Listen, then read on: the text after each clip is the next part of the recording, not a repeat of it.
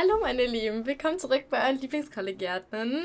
Diesmal nur Angie hier. Ich mache heute mal eine Podcast-Folge ganz alleine, denn ihr wisst ja alle, ich bin Mama. Und ich dachte mir, ich gebe für die Leute, die Interesse daran haben, mal so einen kleinen Einblick in das Mama-Sein. Denn ich finde, es gibt da teils echt viel zu erzählen. Ich habe.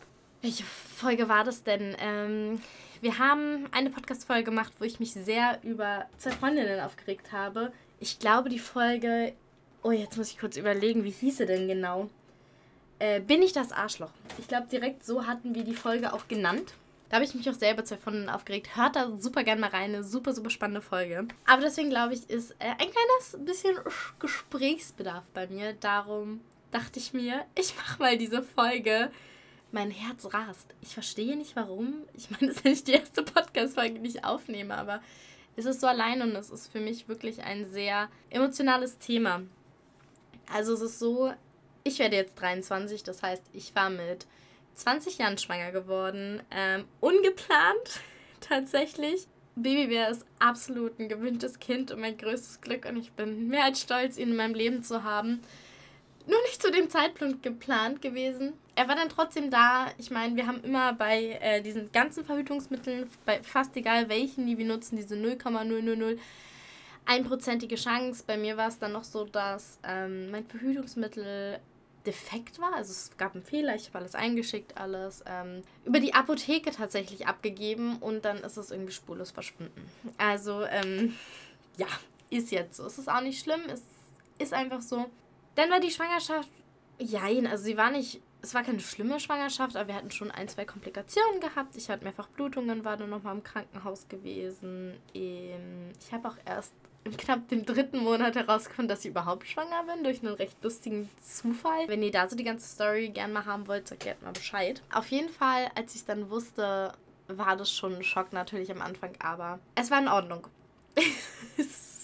Meine Familie sind alle ziemlich jung Eltern geworden, deswegen wusste ich auch, dass ich da keine Befürchtungen vor irgendwas haben musste. Unsere Freunde, unsere Größteil unserer Verwandtschaft ähm, hat uns absolut toll und wundervoll unterstützt und war halt immer da für uns und keiner hat uns da fertig gemacht oder so. Das, ja, ist absolut äh, bewundernswert, muss ich sagen. Genau, dann hat sich Babybär gedacht, er kommt mir zu früh auf die Welt. Wen ging los, ähm, etc. pp. Also das ganze Paket so ein bisschen, dann bin ich direkt ins Krankenhaus und habe dann Wehenhämmer bekommen und all drum und dran. Die ähm, Ärzte in der Klinik haben alles Mögliche getan dann kam die Feuerwehr und hat mich in die Kinderklinik gebracht, denn dem Krankenhaus, in dem ich halt war, die haben keine Kinderstation. Das heißt, wenn Babybär zu früh geboren wäre, hätte er sowieso in das andere Krankenhaus gebracht werden müssen. Und so war es halt sicherer. So ist er ja noch in mir da natürlich noch geschützt und es war ja nicht klar, ob er wirklich auf die Welt kommt oder nicht. Ähm, wir hatten ja die Hoffnung, das aufhalten zu können. Dann bin ich rüber ins andere Krankenhaus und äh, wir konnten es tatsächlich aufhalten. Er ist bis zum Stichtag drin geblieben. Da ging das ganze Prozedere dann los. Also 16 Stunden hat die Geburt gedauert.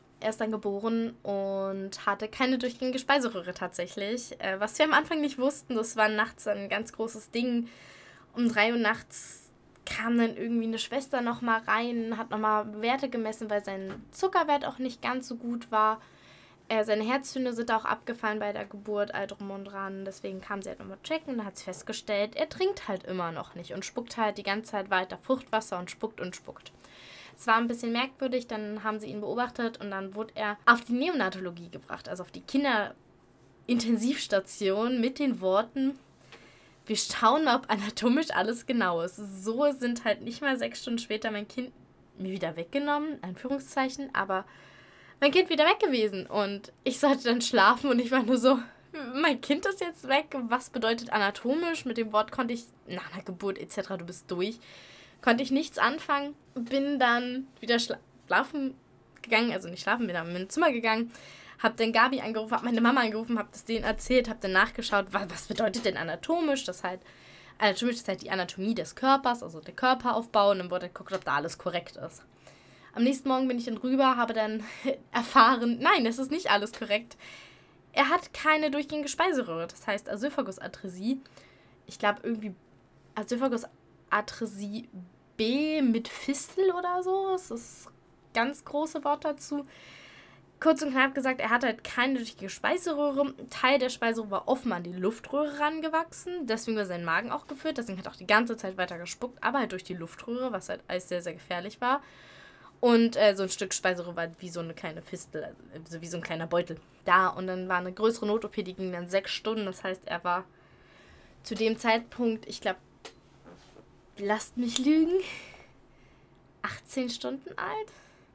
Und nach der OP, ja knapp 18 Stunden, nach der OP war er dann ein Viertel seines Lebens in OP gewesen. Die ging über sechs Stunden. Dann waren wir insgesamt drei Wochen noch im Krankenhaus gewesen. Ich musste selber auch nochmal rein ins Krankenhaus aufstationen, weil ich eine ganz böse, böse Brustentzündung bekommen habe. Kann passieren, ist nicht schlimm, aber wenn man direkt neben dem Krankenhaus gelebt hat, äh, dazu gleich mehr, wie wir dort gelebt haben, war es halt für die Ärzte und allen natürlich leichter. Ja, du gehst halt einfach wieder auf Station und dann kam der kleine Sohnemann auch mit zu mir aufs Zimmer und dann konnte er auch endlich bei mir sein nach fast zwei Wochen. Oh, ist das krass. Fast zwei Wochen waren wir getrennt voneinander.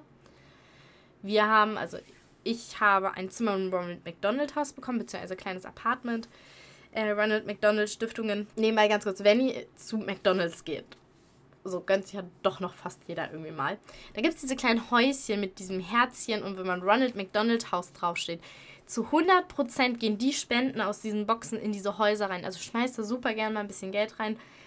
Weil da könnt ihr euch sicher sein, das kommt bei diesen Häusern an. Ich habe in so einem Haus gelebt. Das sind halt Häuser für Eltern mit schwerkranken Kindern, also mit Kindern, die im Krankenhaus sind. Das heißt, wir konnten neben dem Krankenhaus leben, zwei Wochen lang. Dieses Zimmer haben wir, also dieses Apartment haben wir kostenlos bekommen, weil unser Kind halt auf der Station war.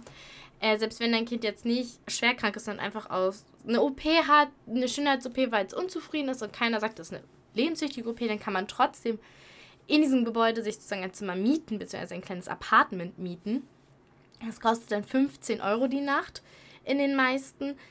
Und es ist halt günstiger als ein Anstellbett in einem Krankenhauszimmer. Und du hast ein ordentliches Bett. Es gibt eine riesen Küche. Es ist wirklich wunderschön. Googelt es gerne mal. Es gibt wunderschöne Sachen. Und wenn ihr Bock habt, mal zu spenden oder so, ich kann euch das nur ins Herz legen, weil man hilft damit so unfassbar vielen Eltern, bei ihren kranken Kindern zu sein. Wir hatten da eine Familie mit einem Kind, das hatte Leukämie. Wir haben ähm, 100.000 verschiedene Menschen dort, äh, unter anderem halt wir, die Neugeborenes drüben auf Station hat und manche Eltern dürfen halt da nicht, also wir dürfen nicht auf der Kinderneonatologie sein, zumindest nicht auf der, ähm, auf der, äh, wie heißt denn jetzt, Intensivstation.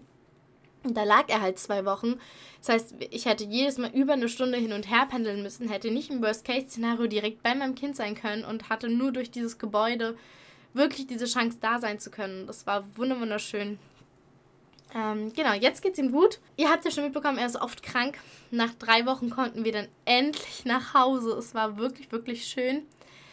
Zu Hause angekommen sind wir nach zweieinhalb Wochen, nicht mal zwei Wochen, sind wir auf unsere erste, in Anführungszeichen, Fahrt gefahren. Wir fahren jedes Jahr mit auf Kinderreise.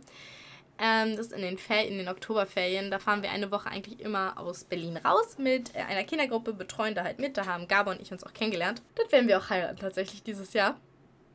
Und sind dann dort mitgefahren. Durch Corona durften wir aber ja nicht mehr nach Brandenburg raus. Demnach haben wir eine KÜV gemacht. Das ist eine Kinderüber äh, Kinderübernachtungs... Nein, stimmt gar nicht. Kirchenübernachtungswoche, so rum war das eine Kinderübernachtungswoche in einer Kirche. Wir haben eine Woche lang mit den Kids in der Kirche gelebt.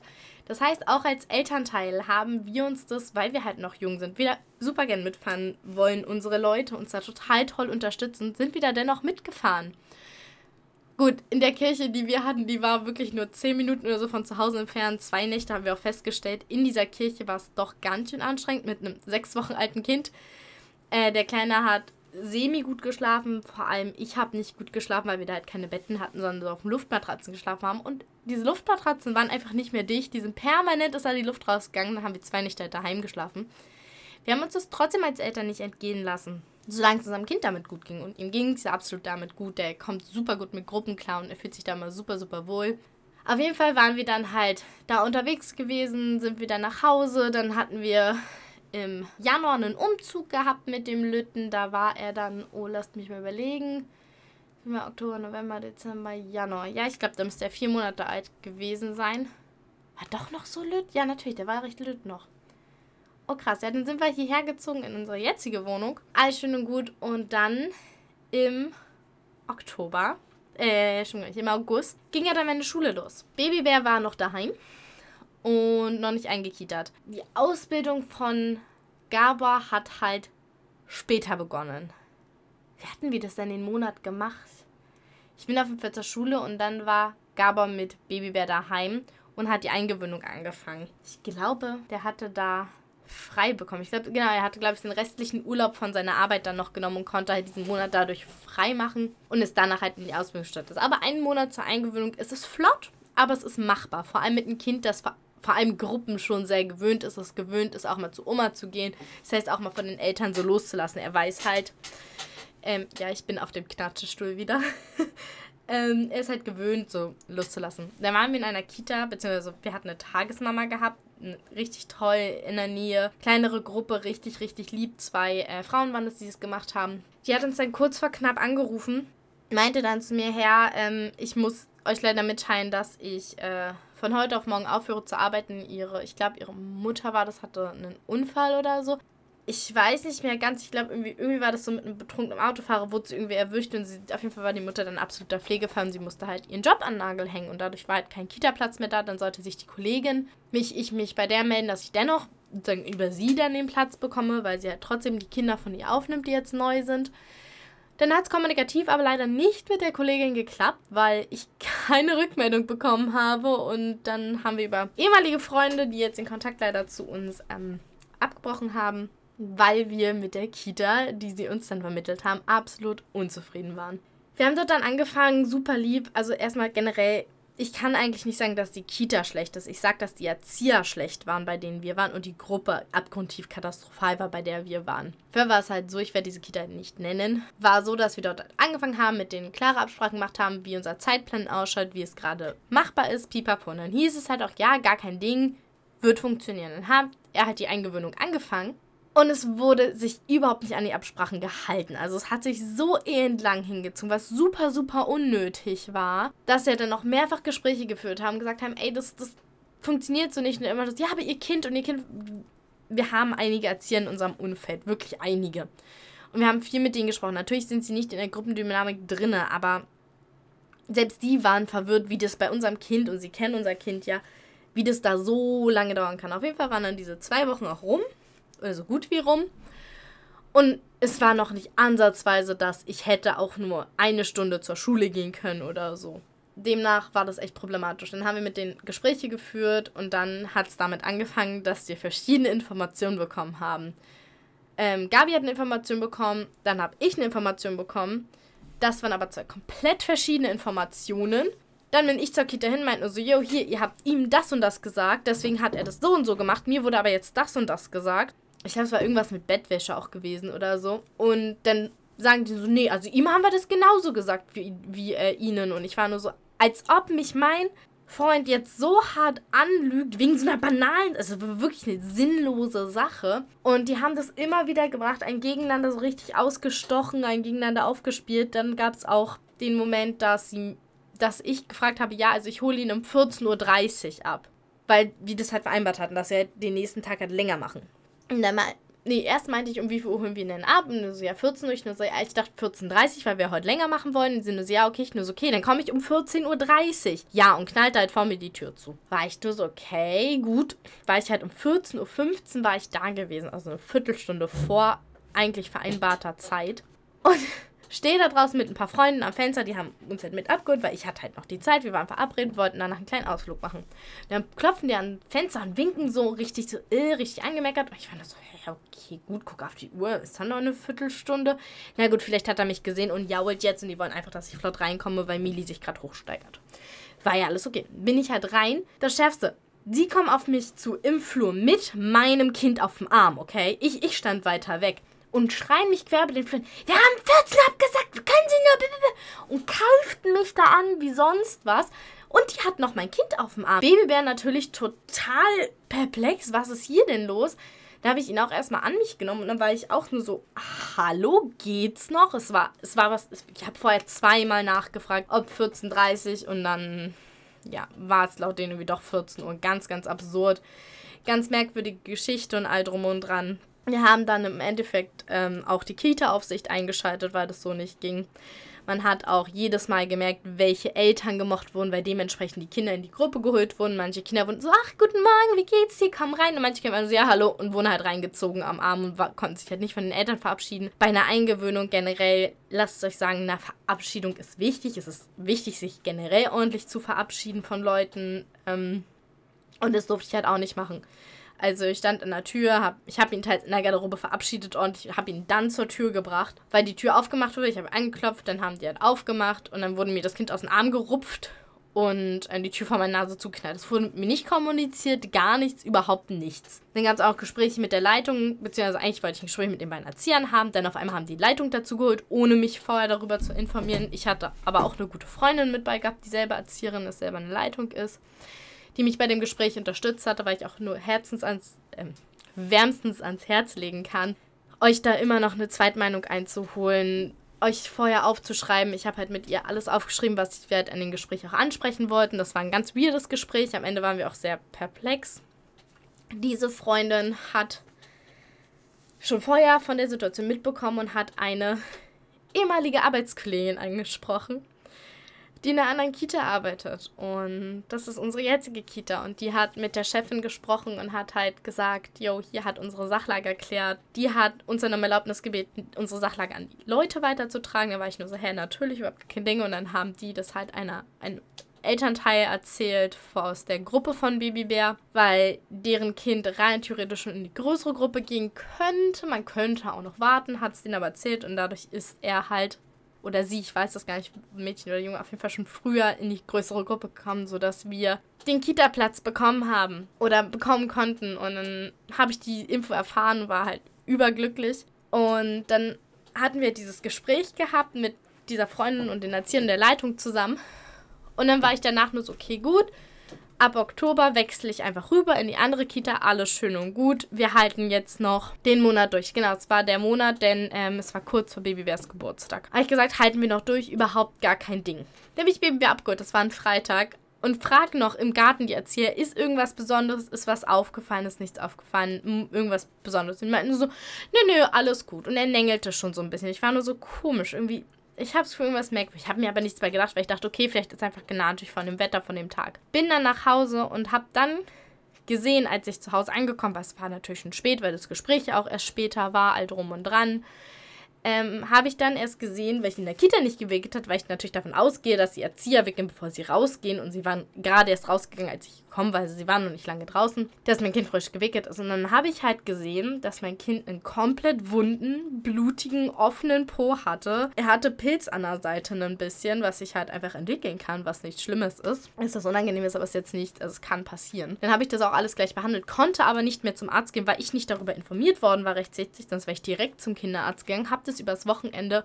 fast komplett wegbekommen. Minimal war es noch rot, man hätte es halt einmal eincremen müssen. Und dann habe ich ihn am Montag in die Kita gebracht. Er wurde mir wieder aus der Hand gerissen. Das heißt, ich hatte nicht mehr die Möglichkeit, den Erziehern zu sagen, hey, er hat einen leicht roten Po. Ist okay, wenn ihr ihn nochmal eincremt, wenn ihr ihn wickelt, ne? So. Dann kam ich am Montag wieder in die Kita, habe mein Kind wieder abgeholt, nach Hause gebracht. Er hatte wieder einen komplett offenen wunden Po. Er hat wieder geblutet. Also alles wie, was ich am ganzen Wochenende geschafft habe, war wieder revidiert worden. Also es haben die wieder geschafft, dass alles wund ist. Ich habe vorher mal die Windeln gezählt und ich habe nicht einmal in der Zeit, also in diesem über diesen Monat Windeln neu gewaschen. Ich habe glaube ich 20 Windeln oder so hingebracht. Und es hat nicht eine Windel gefehlt weiter. Und ich habe auch schon vorher, manchmal ich jetzt skeptisch war, immer mal so Punkte auf die Windeln gemacht. Und er hatte exakt dieselbe Pampi an, wie ich ihn abgeholt hatte. Und wenn ich ihn um 9 gebracht habe und ihn um 14 Uhr abgeholt habe, dann war er knapp 5 Stunden in der Kita. Das heißt, er hatte über 5 Stunden dieselbe Pampi an über Mittagsschlaf, über Essen, über alles, über rausgehen. Der hatte permanent ein dieselbe Pampi an und das war eine Katastrophe. Und dann habe ich die Chefin angerufen. Hatte ich eine Mail geschrieben? Ich hatte eine Mail geschrieben, wo ich reingeschrieben habe, ähm, bezüglich des Gesprächs, ich bitte um sofortige Kündigung und habe halt reingeschrieben, warum. Dann hat mich die Chefin angerufen und meinte nur so, hey, wollen wir nochmal zu zweiten Gespräch führen morgen, also dann am Mittwoch oder am Dienstag dann? Oder am selben Tag, ich weiß es nicht mehr. Auf jeden Fall war es direkt am selben Tag, also noch nachmittags und ich war morgens mit ihm unterwegs und habe da den Anruf bekommen.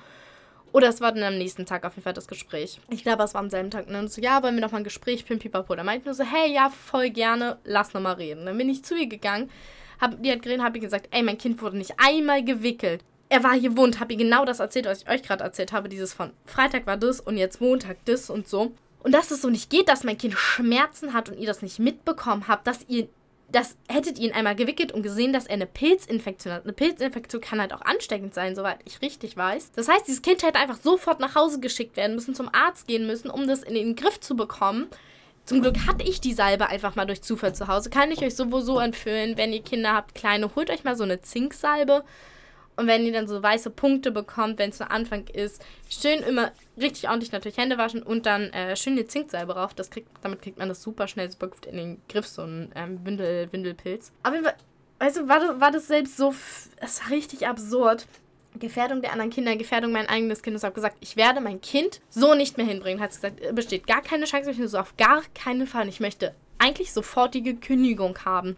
Denn es funktioniert so nicht. Dann haben die mich aber nicht rausgelassen, haben die richtig Terrats noch gemacht und ich wurde dann erst zu Oktober rausgelassen. Trotzdem früher als ähm, laut Kündigungsfrist, aber halt nicht Anfang diesen Monat, sondern erst einen Monat später. Das heißt, ich muss noch einen Monat weiter zahlen, alle drum und dran. Ist auch, ich durfte seit Tag 1 Mittag zahlen und mein Kind hat nicht ein einziges Mittag dort mitgegessen. Also ich habe da zwei Monate umsonst Mittag gezahlt. Ist jetzt nicht arg viel Geld für so ein Mittagessen. Aber ich habe halt 80 Euro in diesen zwei Monaten gezahlt, weil ich halt zusätzlich bei der Kita noch Dinge zahlen musste und all drum und dran. Ja, also richtig absurd. Und dann hat unsere andere Kita mir aber schon die Möglichkeit gegeben, mit der Eingewöhnung im September ein bisschen anzufangen. Ich bin halt natürlich die ganze Zeit im Haus geblieben, weil es halt sonst versicherungstechnisch nicht möglich war. Aber ähm, dadurch hat das alles sehr, sehr schön geklappt. Dadurch hat natürlich auch das mit der Schule, blicken, das war halt schon Oktober, da nochmal Eingewöhnung anfangen. Das hat auch nochmal ähm, vier Wochen gedauert oder so, hat halt sich alles nochmal gezogen, selbstverständlich. Und dann war Babybär halt wirklich, wirklich oft krank gewesen.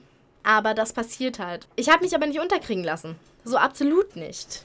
Das ist so der nächste Punkt. Unterkriegen lassen ist manchmal leichter, aber es ist schön dagegen anzustehen. Das erste Mal, als ich gegen andere Menschen kämpfen musste, wo es um mein eigenes Kind ging, war noch im Krankenhaus gewesen. Ich war auf der Wöchnerin 3 Station. In dem Krankenhaus, in dem ich war, absolut ich liebe dieses Krankenhaus wirklich total. Die sind alle super nett. Ich war da ja zweimal auf der Wöchnerin 2 gewesen. Ähm, und es ist wirklich ein, ein, Traum an Leute dort. In der Wöchnerin 3 haben sie gefühlt alle Schwestern abgeschoben, die absolute Problemschwestern sind. I don't know. Die, die, die sind so Spezialisten, sagen wir es so.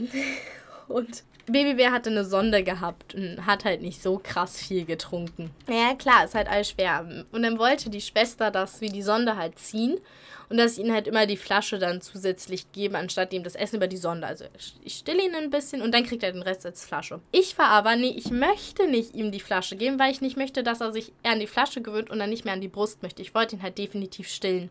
Ich wollte nicht immer abpumpen und ihm die Milch dann so geben. Ich möchte auch nicht über eine Pränahrung umsteigen. Jeder, der das tut, ist es komplett in Ordnung.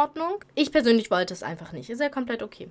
Ja, auf jeden Fall wollte sie das dann unbedingt, hat mich da auch angefangen total zu bequatschen und so.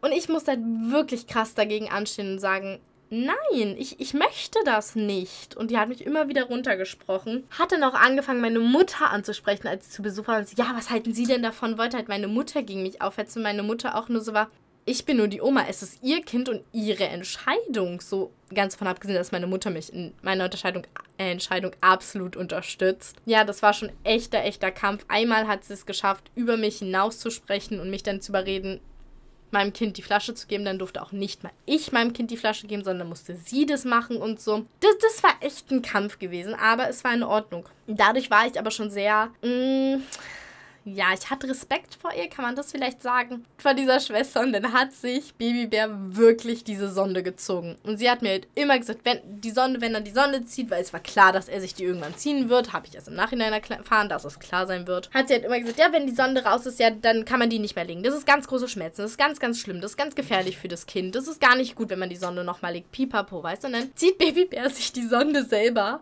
und ich stand da mit der Sonde in der Hand, mein Kind liegt vor mir und hat sich gerade die Sonne selber gezogen. Und ich war nur so, was tue ich jetzt? Richtig am Heulen, ein riesiger Nervenzusammenbruch. Ich hatte so Angst, dass mein Kind jetzt nur noch Flasche geben kann und all drum und dran natürlich, es gibt Kinder, die sich da nicht an die Flasche gewöhnen, ganz normal die Brust weiternehmen. Aber es gibt halt auch Kinder, die es nicht tun. Und davor hatte ich halt wirklich Schiss. Dann bin ich rüber. Ich habe am ersten Tag, bevor ich überhaupt von der OP erfahren habe, habe ich halt schon diese, die äh, Psychologin kennengelernt von dem Krankenhaus, weil die hat mich aufgesucht und meinte so, ja, sind Sie Frau so wie noch? Ja, ich nur so, ja, wurde mit Ihnen schon gesprochen? Ich nur so, nee, noch nicht. Ach, dann setze ich mich mal zu Ihnen. Wie geht's Ihnen denn? Und dann war ich schon nur so, okay, es, es, ist, es ist keine krass gute Nachricht, die jetzt kommen wird. Es wird jetzt was auf uns zukommen. Aber eine super Liebe. Dann wollte ich ich zu ihr gehen. Und, Und sie war nicht da. Und ich war nur so, ich wollte sie doch jetzt fragen, wie ich mit der Erd also mit, wie ich mit der Schwester rede, was ich jetzt tue. Ich sitze dann da vor diesem Raum, übelst am Heulen und ähm, wusste dann, dass drinnen ein Plakat ist mit ihrer Telefonnummer drauf. Geh also dann, also es war von,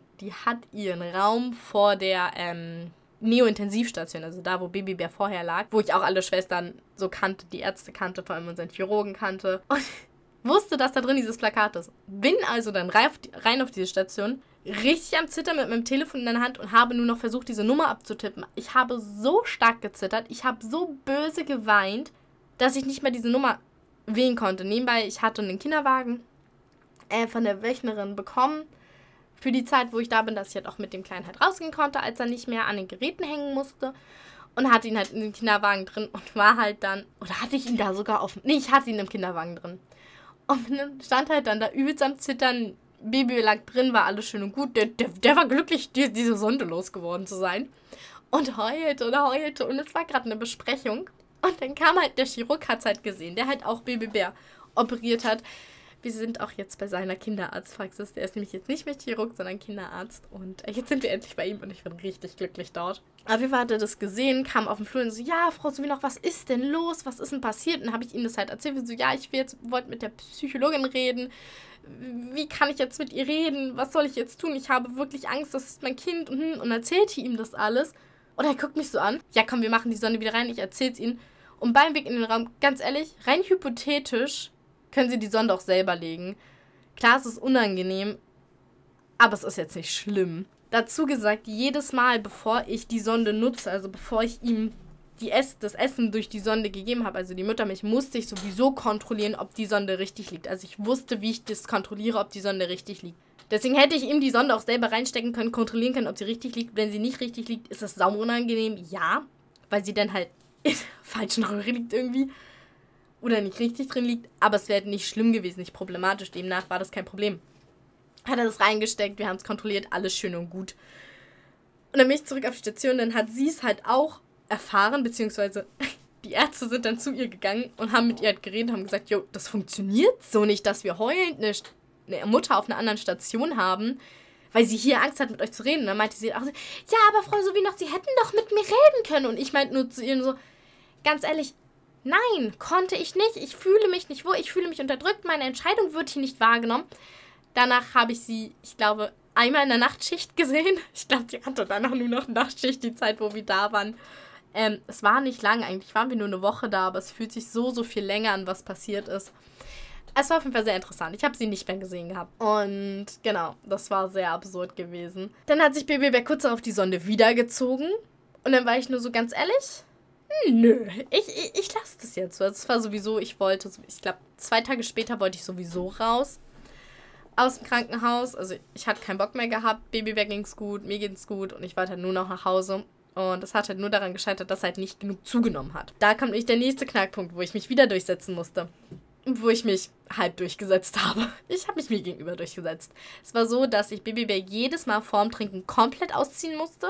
Auch die Windel ab ihn wiegen musste, ihn dann anziehen, damit er nicht zu kalt wird. Beziehungsweise Pampi an und dann halt in der Decke wickeln. Dennoch halt ist ein Akt. Dann stillen, dann wieder alles abmachen und dann wieder wiegen. Und dann genau aufzählen, wie viel er getrunken hat, mehrfach wiegen, alles aufschreiben, um pipapo daran dann zu gucken, wie gut er zunimmt. Und ich habe nach zwei Tagen gemerkt, nicht mal ganz, ich habe es einen Tag richtig durchgezogen, beim zweiten Tag habe ich es nur halb durchgezogen. Habe ich gemerkt, dass das ist für Babybär ein viel schlimmerer Akt, viel anstrengender. Er trinkt viel, viel schlechter, wenn er vorher diesen ganzen, das ganze Prozedere hat. Habe es deswegen nicht mehr gemacht. So, beziehungsweise weniger gemacht. Dann hatte ich ein Gespräch mit der Schwester, meinte nur so, jo, hier kann ich das nicht einfach weglassen. Für Babybär ist es so richtig blöd. Ich habe das Gefühl, er trinkt viel, viel schlechter dadurch. Und wir wollen ja raus, er soll ja zunehmen. Also wozu was machen, was ihn hemmt? Und er meinte, die, die, die, eine Ärztin, also mit der hatte ich vorher nichts zu tun, da war es ein Arzt der, der, dann die Person, der oder die Ärztin, die halt auf der Station waren. Und so, nee, das müssen sie weitermachen. Wir müssen ja wissen, wie viel und ob er richtig zunimmt, pipapo. Der darf ja auch nicht zu wenig trinken. Stimmt ja auch komplett, absolut. Deswegen muss ich ja auch immer, muss der den Sinn, okay, er hat so, er hat vorm Wiegen, nach äh, vorm Trinken, nach dem Wiegen so und so viel Gramm dann gewogen. Das heißt, so und so viel Milch hat er getrunken. Das heißt, so und so viel muss ich jetzt mehr dazugeben, dass er halt jedes Mal auf die richtige Menge kommt. Ja, ich habe es am Tag 3 einfach komplett gelassen, habe ihn nur gestillt, habe ihn morgens und abends sozusagen dann gewogen, ganz normal, alles schön und gut, wo ich ihn sowieso einmal Nakidai gemacht habe. Mein Kind hat auf einmal rasant zugenommen. Aber richtig. Der hat auch getrunken wie so ein Scheunendrescher. So richtig ordentlich. Und dann haben die einmal erst mit mir gemeckert und so, ja, sie haben hier ja gar nicht richtig aufgeschrieben am ersten Tag. Und dann habe ich halt einfach random irgendwelchen Quatsch aufgeschrieben. Er hatte ja die Sonde, also konnte ich es ja trotzdem aufschreiben. Da hat er sich halt die Sonde gezogen. Und dann hat es ja nicht funktioniert. Und dann kam eine andere Ärztin rein. Nee, stimmt gar nicht. Das war der Arzt. Das war der eine Arzt. Der kam rein. Und mit, ähm, man muss dazu sagen, das ist ein Krankenhaus, äh, ein Ausbildungskrankenhaus. Es sind ganz viele, ganz, ganz, ganz viele Auszubildende da. Hat auch eine Ärztin, die noch nicht komplett fertig war, sondern in diesem Jahr war oder müssen ja mehrere Jahre machen, wo sie nicht direkt Ärzte sind, aber halt schon praktizieren, so, ne? Und die waren halt dann drinne. Und ich meine so, ja, er, er, hat halt jetzt in den letzten Tagen so krass zugenommen. Er so, hä, es ist ja voll schön und pipapo. Ich nur so, ja, er hat sich halt die Sonne wiedergezogen, schon das zweite Mal. Ich glaube, er möchte sie einfach nicht mehr ja, klar, man kann sagen, ob die da schon was können, wollen können und nicht, aber weißt man hat dieses Mama-Gefühl halt so. Ich so, ja, er möchte die halt einfach nicht mehr. Und dann war es halt so, dass der Arzt so meint, ja, na dann lassen wir es. Ja, äh, haben sie in letzter Zeit was über die Sonde denn gegeben, gestern äh, oder vorgestern? Ich nur so, nö, überhaupt nichts mehr. Und das, ja, er nimmt ja perfekt zu. Und Pipapo, nur so, ja, aber sie haben hier doch was aufgeschrieben, so, hm, hm, hm. Ich nur so, ja, ich bin ganz ehrlich zu ihnen die Listen der letzten zwei Tage sind random Zahlen, die ich aufgeschrieben habe. Ich habe ihn einfach nicht mehr gewogen. Ich weiß, ihre Kollegin hat gesagt, ich soll es tun, aber ich hatte ein ganz schlechtes Gefühl dabei. Und man sieht ja, ich hatte recht. Er trinkt auf einmal richtig gut und hätte er nach dem ersten Tag nicht mehr zugenommen oder so, dann hätte ich es natürlich ganz normal weitergemacht, wie die Ärzte es gesagt haben. Aber ich musste es einfach ausprobieren, habe festgestellt, dass es geklappt hat. Und ich gucke ihn an. Ja, es tut mir leid, diese Listen brauchen sich gar nicht angucken im Prinzip. Ich habe da nur irgendwelchen Stoß draufgeschrieben. Ich habe ihn einfach gestillt, er hat perfekt zugenommen. Ich habe ihn morgens, abends gewogen und da ist die Referenz, also die, äh, was halt mehr geworden ist, ist halt extrem gut. Und nur so, ha. Und die, die kleine Ärztin halt, also die, die halt noch am Lernen ist, guckt ihn so mit so einem Blick an und so, ha, nice, okay, gut. Und was jetzt? Und er nur so, ja, na, dann lassen wir es so, dann müssen wir auch nicht die Sonde wieder reinmachen. Ich meine, wenn der Kleine sich die sowieso schon mal gezogen hat, lassen wir sie jetzt einfach raus. Und dann konnten wir die Sonde halt rauslassen und ich glaube, zwei Tage später war das dann, wurden wir dann endlich entlassen. Und da musste ich mich aber halt auch durchsetzen, dass das klappt. Bei der Kita musste man sich durchsetzen, dass es klappt. Dann, ähm, was war noch? Man hat immer mal so einen Moment gehabt, wo man sich so ein bisschen durchsetzen musste. Aber Erziehungsmethoden, die andere Menschen dann aufquatschen wollen, muss man sich auch super oft durchsetzen. Aber glaubt an euch, glaubt an eure Mami-Herzen, so definitiv. Denn ganz oft haben wir das absolut Richtige im Gefühl für unsere Kinder. Auch die Papas da draußen. Für euch geht es genauso. Ihr habt auch euer Papa-Instinkt in Anführungszeichen. Ähm, ich weiß nicht, ob es das so gibt wie Mama-Instinkt, aber im Prinzip ja, natürlich. Also selbst wenn es das Wort noch nicht gibt, hiermit gibt es das Wort, denn es ist genauso Mami-Instinkt. Äh, Papi-Instinkt wie Mami-Instinkt. Und vertraut eurem Herzen. Ihr wisst, was gut für eure Kinder sind. Und auch ein Arzt kann sich mal irren. Wenn ein Arzt sagt, das und das ist das Richtige fürs Kind und es medizinisch ist, natürlich, man sollte da immer Respekt vor den Ärzten haben, beziehungsweise halt auf sie hören. Aber so ein paar Kleinigkeiten, wie jetzt bei dem mit dem, ja, wiegen sie ihn jedes Mal. Nein. Einfach nein. Glaubt an euch.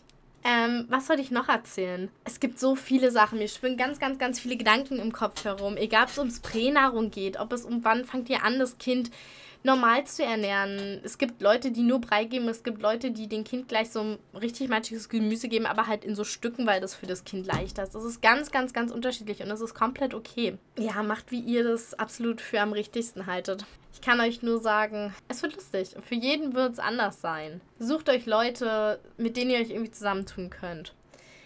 Das ist, glaube ich, ein ganz guter Übergang zu Sucht euch Leute.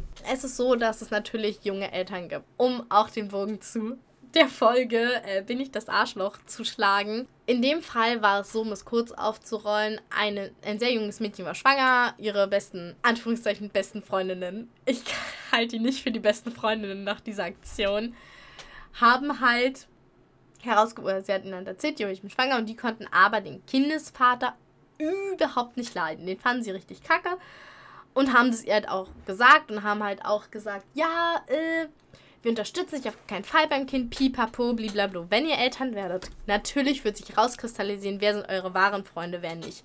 Ich habe meinen einen besten Freund, zu dem habe ich den Kontakt auch mit abgebrochen, weil es da habe ich einfach gemerkt, nein, wir sind keine wahren Freunde. Einer, mit dem habe ich super, super wenig Kontakt, aber er ist mir immer noch unfassbar wichtig und ich weiß, wenn er in Deutschland ist, kann ich mich immer auf ihn verlassen und weiß, dass er da ist. So. Und natürlich, da muss man immer so einen Unterschied machen, was wichtig ist. Das habe ich wirklich festgestellt.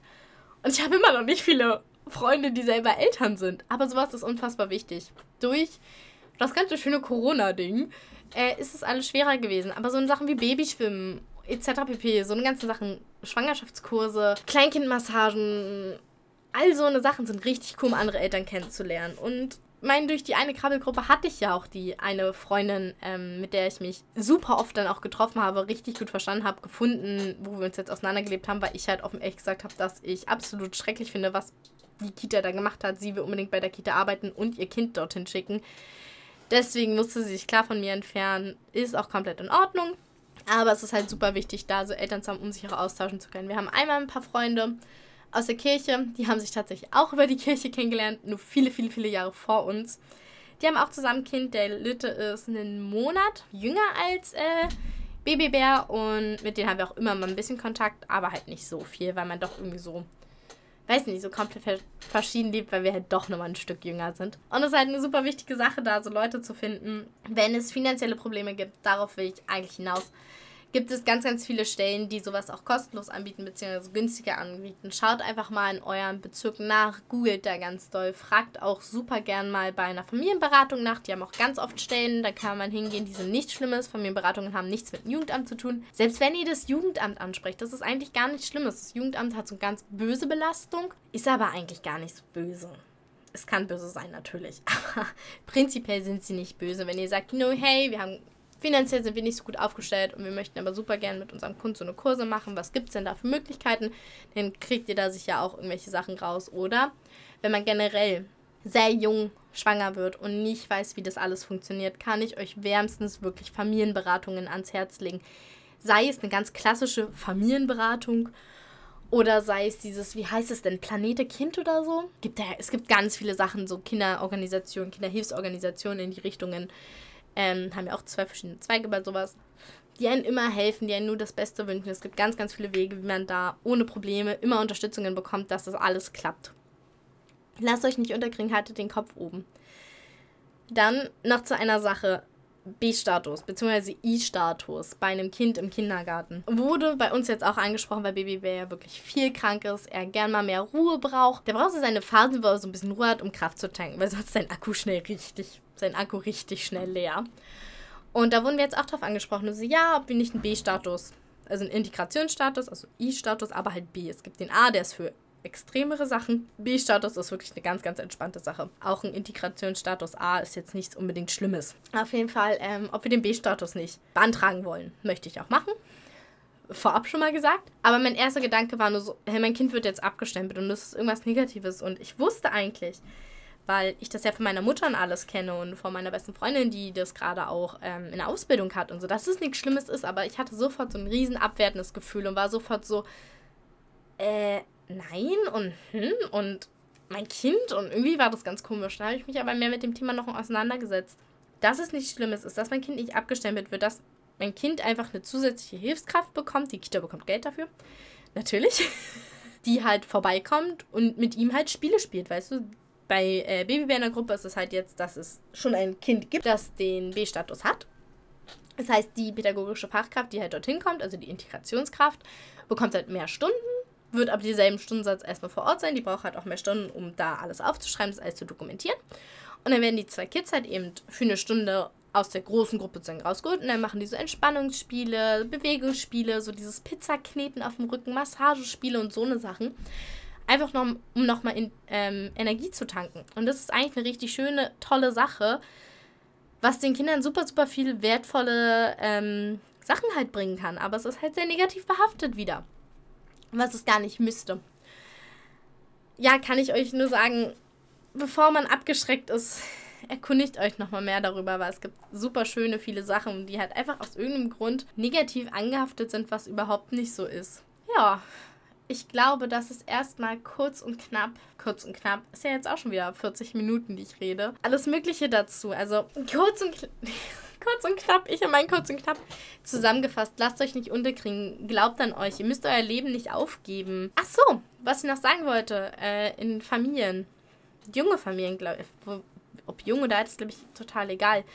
Wir versuchen, was in letzter Zeit nicht so gut klappt, aber wir versuchen zum Beispiel in unserer Familie, also in unserer Konstellation, unsere kleine Mini-Familie, das ähm, Erziehungs- oder Lebensmodell oder Familienmodell 1, 2, 3 zu verwenden. Das heißt, man hat Zeit alleine, also jeder von uns, Babybär hat Zeit für sich alleine, dass der da in Ruhe mit sich selbst spielt, was natürlich auch dazu hilft, dass er lernt, sich selbst zu beschäftigen. Gabi hat Zeit für sich selbst und ich habe Zeit für mich selbst. Natürlich nicht alle zur selben Zeit, das ist manchmal ein bisschen kontraproduktiv, aber jeder hat halt diese Möglichkeit. Und dann Schritt 2, Babybär und Papa haben zusammen Zeit, Babybär und Mama haben zusammen Zeit und Papa und Mama haben Zeit für sich. Und dann Schritt 3, also Teil 3, Zeit zu dritt. Dass man das immer richtig gut in der Woche untergebracht bekommt.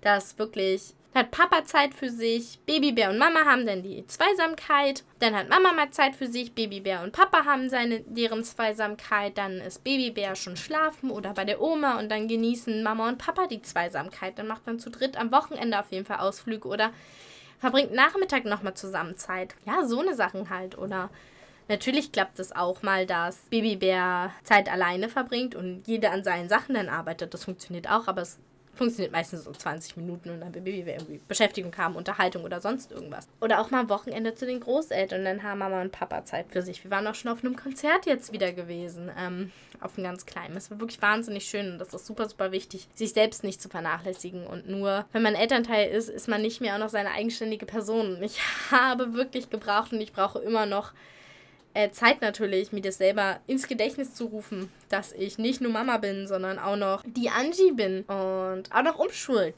Funktioniert auch mit Kind. Also man braucht sich da absolut nichts nehmen lassen. Man muss halt nur viel kommunizieren, viel planen natürlich. Es klappt nicht mehr alles so auf Sponti-Onti, um einen ähm, wahnsinnig, wahnsinnig wichtigen Menschen in meinem Herzen zu zitieren. Ja, bleibt dran, macht euer Leben zu eurem Leben. Müsst nicht kopieren, nicht auf TikTok, Instagram, YouTube irgendwelche perfekten Familien raussuchen. Es sind auch nur Scheinwelten zum Teil. Jeder hat Hochs und Tiefs. Wir haben uns auch schon bösartig gestritten. Wir standen schon davor und haben überlegt, ob wir so nicht weitermachen und haben gesagt, nein, wir kämpfen weiter und wir geben nicht auf. Und das kann ich euch nur ans Herz legen, gebt nicht auf. Selbst wenn ihr sagt, in dieser Familienkonstellation funktioniert es nicht mehr und man splittet sich, ist das komplett okay. Gebt aber nicht auf, an euch selbst zu glauben, an euer Elternsein zu glauben. Jeder kann trotzdem ein guter Elternteil sein, auch wenn man nicht mehr zusammenlebt. Ja, ich glaube, das ist soweit jetzt alles, was ich euch bisher sagen kann. Ich könnte euch noch hunderttausend kleine Geschichten erzählen. Wahnsinnig schöne Dinge. Ähm, ich mache eine Umfrage unten, was für Fragen ihr noch habt bezüglich Elternsein, Mama sein, was auch immer euch da durch den Kopf schwebt. Ich werde das auch mal auf Instagram machen. Fragen an eine junge Mami und werde sie dort ein bisschen beantworten. Wahrscheinlich werde ich da dann schauen, dass ich, wenn ihr noch eine Folge hiervon wünscht, das natürlich mit hier reinbringen. Wünsche euch noch einen wunderschönen Tag. Ich gehe jetzt Babybär bei der Oma abholen. Der ist nämlich gerade da, damit ich diese Folge für euch aufnehmen kann, weil wir gerade Sommerferien haben und die Kita zu hat. Und ähm, ja, zum Beispiel, wir fahren auch dieses Jahr mit nach Bayern auf eine Kirchenreise. Ich als Teamerin und Gabi als Baby, mit Babybär als Begleitung. Aber auch das lassen wir uns nicht nehmen, weil unsere Leute das natürlich uns auch ermöglichen.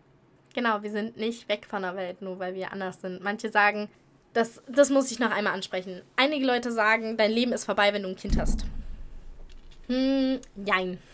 Natürlich ist dein bisheriges Leben vorbei, wenn du ein Kind hast. Du bist nicht mehr hier im Club, da cool, hier so, du hast eine Verantwortung. Aber dein Leben ist nicht vorbei, vorbei, sondern dein Leben wandelt sich. Also ist die Aussage, dein Leben ist vorbei, wenn du ein Kind hast, nicht korrekt. Die Aussage, dein bisheriges Leben ist vorbei, wenn du ein Kind hast. Natürlich, weil sich das ändert, aber dein Leben ist nicht schlechter dadurch. Für manche ist das Leben vielleicht besser, für mich ist das Leben weder schlechter noch besser, eins von beiden. Es ist ein anderes Leben jetzt als Familie, aber es ist ein wunderschönes Leben und Vielleicht hört man das auch an meiner Stimme oder so, dass es für mich wirklich eine Bereicherung war, auf eine ganz andere Ebene. Und ich bin unfassbar glücklich über meine Familie und ich bin eine ganz stolze Mama und äh, hoffentlich baldige Frau, nicht nur Verlobte. Genau. Gut, das Allerwichtigste ist, denkt immer daran. Wasserscheukrabben leben länger. Ich wünsche euch alles, alles Gute.